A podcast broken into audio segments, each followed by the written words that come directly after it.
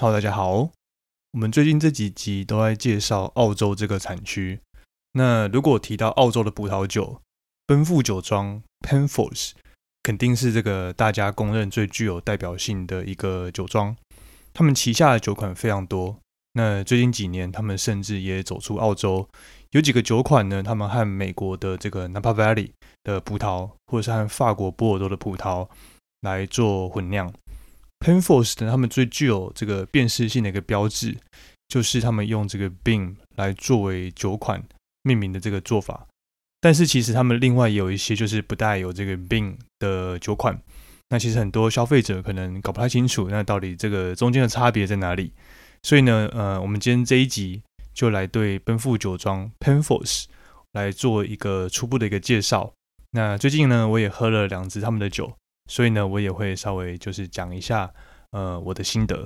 奔富酒庄呢，成立于这个一八四四年，这是有一对英国的夫妻 Christopher Penfold 和他的妻子叫做 Mary Penfold 这两个人呢，他们所创立的。他们由这个英国的伦敦，然后移居到澳洲的 Adelaide Hills，那创立的这个 Penfolds 这个酒庄。Christopher 呢，他其实他本身呃原本是个医生，那他们原本呢是酿这个雪莉酒，还有加烈酒，这些酒精浓度呢大约都介于这个十五到百分之二十之间，酒精浓度呢比较高。那这些酒呢，当时被认为是可以拿来治疗这个贫血症。所以呢，他们一开始都是以酿造这些加烈酒为主。那后来随着这个 Christopher 他一生的工作越来越忙碌，那酒庄呢大部分的经营和管理的事务，后来呢就都交给了太太 Mary 来处理。到了一八七零年，那这个 Christopher 他过世之后呢，Mary 他就负责管理这个酒庄的所有的事务，在他的这个经营和管理之下。到了一八八四年，这个 Mary 他退休的时候，Penfolds 他们生产的酒的产量已经占了当时这个南澳的产量的三分之一。那到了一九零七年的时候呢，Penfolds 他们已经成为了这个南澳最大的一个酒庄。在整个 Penfolds 这个酒庄发展的历史上，这个传奇酿酒师 Max Schuber 他占有一个非常非常重要的一个角色。Max 呢，他在一九四五年到一九七五年之间，这三十年他担任 Penfolds 的首席酿酒师。不过呢，Max 他其实在一九三一年的时候，当时还只有十六岁的他，就加入 Penfolds。当时呢，他只是这个公司然后派发信件的一个小弟。他为了这个加入 Penfolds 来学习酿酒，基本上呢，他就是什么都愿意做。那到了一九四八年。当时还只有三十三岁的 Max 呢，就成为这个 Penfolds 的首席酿酒师。到了一九五零年的时候呢，他去了一趟澳，呃，去了一趟欧洲。当时他主要的目的其实是去西班牙和葡萄牙，想要来学习这两个国家他们酿造这个雪莉酒还有加烈酒的这种技术和传统。然后当时呢，他也顺道去了这个法国的波尔多。这趟旅程呢，其实本来不在他的计划里面。但是呢，却改变了他一生的酿酒的哲学。他在这趟去这个法国，呃，左岸波尔波尔多左岸这个麦道的这趟旅程里面呢，他拜访了一些极速的酒庄，那当然也就包括了这个五大酒庄。当时的这个波尔多，他们特别就是强调酒必须要具有这个成年的潜力，那酒就是必须要放在呃这个酒窖里面去做培养。然后较长一段时间之后呢，这个葡萄酒会变得更好喝。通常的那种就是很顶级的这个急速酒，也是动辄就要在酒窖里面较长个几十年，有很长的这种陈年的潜力。这样的风格呢，就牢牢的让这个 Max 记在心里面。他心中也就决定说，我之后我也要创造一个像这样，就是可以典藏很长一段时间的一个作品。回到这个南澳的呃 Adelaide 之后呢？当时是大概一九五一年的时候，那他马上就开始呃着手寻找可以制作这种具有成年潜力的葡萄酒的品种。当时这个澳洲的 Shiraz，不管是在品质、种植面积或是在产量上都非常的稳定。于是呢，在一九五一年的时候，那就成了他开始做出这种适合拿来窖藏或是陈年的葡萄酒的第一个年份。那这个作品呢，也就是现在大家对 Penfolds 耳熟能详的第一膜拜酒 Grange。那它是由这个 Shiraz 作为最主要的品种。那除了这个一九五二年之外呢，基本上这个 Grange 里面都还会添加这种小比例的 Cabernet Sauvignon。Max 呢，他认为就是有添加这个小比例的 Cabernet Sauvignon，会让这一款酒喝起来更有层次感。它就像是波尔多的酒庄，他们用呃这种独特的调配的方法来酿酒的手法一样。在这个一九五七年的时候，那 Max 他到雪梨去跟公司的高层，然后还有一些葡萄酒业界的朋友来展示这个新的作品。不过呢，因为当时在澳洲基本上他们还在流行酿加烈酒，有点像是波特酒这种酒精浓度很高，然后带有一点甜的这样的一个风格。再加上当时他的酒，他们的陈年时间其实还不够长，所以在当时发表的这个品酒会里面，大家大部分给出的都是呃不太好的这样的一个评价。于是呢，就是 Penfolds 他们的管理的阶层就下令要 Max 来停止这个 Grange 的计划。那当时呢，其实也就只有 Max 他本人就还，他就只有他本人还相信。Grange 的价值还有他成年的潜力，所以他就自己又继续秘密的酿造了好几个年份。那一直到了这个一九六零年某一天，某一位这个公司的董事、公司的高层，他在因缘际会之下又喝到这个 Grange 之后呢，基本上惊为天人，才又让这个 Max 他重启了这个酿造 Grange 的计划。在一九六二年的时候。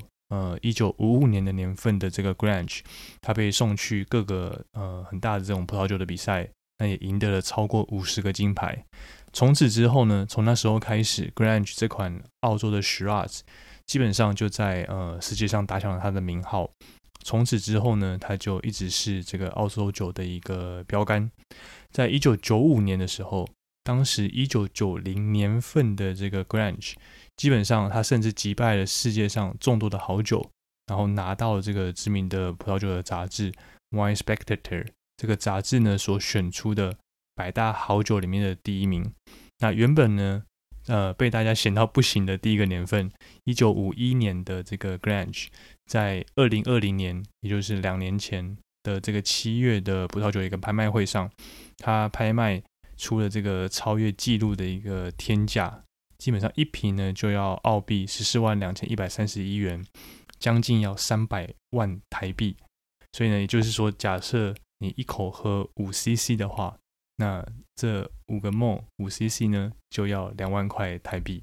很多这个 Pinfo 的酒上面都会标上这个 bin 这个字 B I N，然后呢加上编号作为它的名称。那到底这个病是什么意思呢？是说这个数字越小所以越贵，或是数字越大越贵越好喝吗？那其实不是。病呢，基本上在英文的意思其实就是呃箱子或是桶子的意思，这种大型容器的这样一个意思。那以这个 Penfolds 来说呢，他们指的是呃当时在酒窖里面用来陈年葡萄酒的这个一个区域的一个编号。比如说这呃这块区域，那他们用来陈年的这批酒，他们就是这个 Bin Two 或是 Bin Three 之类的。那第一支印有这个 Bin 上面加上编号的酒呢，是他们一个叫做卡利玛 Bin 二十八这样的一个酒款。而且其实在一开始的时候，Bin 的编号其实并不是固定的。比如说，呃，这个 Grange 在一九五一年的时候，它的病的编号其实是这个 bin One，就是 bin 一的意思。那在一九五五年的时候呢，它是这个病九十五。那后面呢又换了几次的号码，最后呢，在一九六二年的时候就固定这个 Grange 就是 Bin Ninety five 了。所以呢，如果呃你在网络上查去查这个 Grange 的时候呢，有时候呢它就后面就会放一个这个 Bin Ninety five。这样的一个名称，那不过现在这个 Penfolds 的酒的 Bin 的号码，大部分都已经是固定的，就不会再换来换去了。那可以想做是这支酒的一个名字。除了这个 Bin 九十五之外呢，另外还有一个常见的 Bin 是 Bin 三八九，它基本上呢是 Penfolds 的经典的 Cabernet Sauvignon 和 Shiraz 的混酿，所以呢它又被称为是这个小 Grange。原因呢，其实是因为他们在最开始做这个并三八九的时候呢，他们曾经把这个并三八九把它放到曾经用来呃培用来培养过 Grange 的橡木桶里面来做成年，所以呢，就因为这样子的原因，就有人昵称就是病三八九叫做小 Grange，但是它其实是这个 c a b e r n e t s a u v i g n 和 Shiraz 的一个混酿，和这个 Grange 通常是会用呃很大比例的 Shiraz。来做酿造，那品种的组成呢，其实是不太一样的。那它的价格呢，其实也就差非常的多。另外一个经典的病的号码是病七零七，那它也是蛮经典的百分之百的 s o v 呃 c a b e r n e t s o v i g n 那也是一款旗舰的酒，价格呢都要有呃一万块，快两万多块台币。最近呢，我也喝了两支，就是比较平民等级的 Penfolds 的酒款，它们的价格都在一千块以内。一支是我在 Costco 买的这个 Bin Two，那它的价格是六百九十九元。另外一支是这个入门款的 Kunaga Hill，这是 Penfolds 它比较便宜、比较入门的酒款。那我是在日本买的，那换算成台币大约是四百八十块钱。呃，现在讲这个 Bin Two 这支酒，基本上这支酒呢，它有这个很深的这种酒色。它的香气非常的丰富，有这种像是黑醋栗啊、黑莓的香气，非常的明显。那甚至有一些这种甜美的果酱的这种气味。另外呢，还可以闻到就是像是烟草啊、胡椒，还有火烤的橡木桶的这样的一个香气。喝起来它的酒体还蛮饱满的，那酸度我觉得是中等，它有这种甜美多汁的这样的一个感觉。那中等偏低的单宁喝起来我觉得是还蛮柔顺的，那整个平衡感。我也觉得它做的还蛮不错的，它尾韵呢也还蛮足够的，那带有一些这种土壤的一个口感。那虽然这支酒它是有和这个马塔罗去做混酿，那但是我觉得呢，基本上这就是一个教科书等级的南澳徐拉子的一个风格。那现在喝我就觉得还蛮棒的。不过呢，如果再放个五年。十年或是更久的时间，我觉得应该也都还不是问题。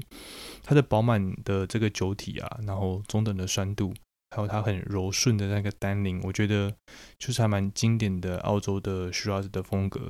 那如果要认这个产区的话呢，那它最主要的特征应该是它这种第二类香气，可以感受到的像是这种烟草啊，还有胡椒当这样的一个气息。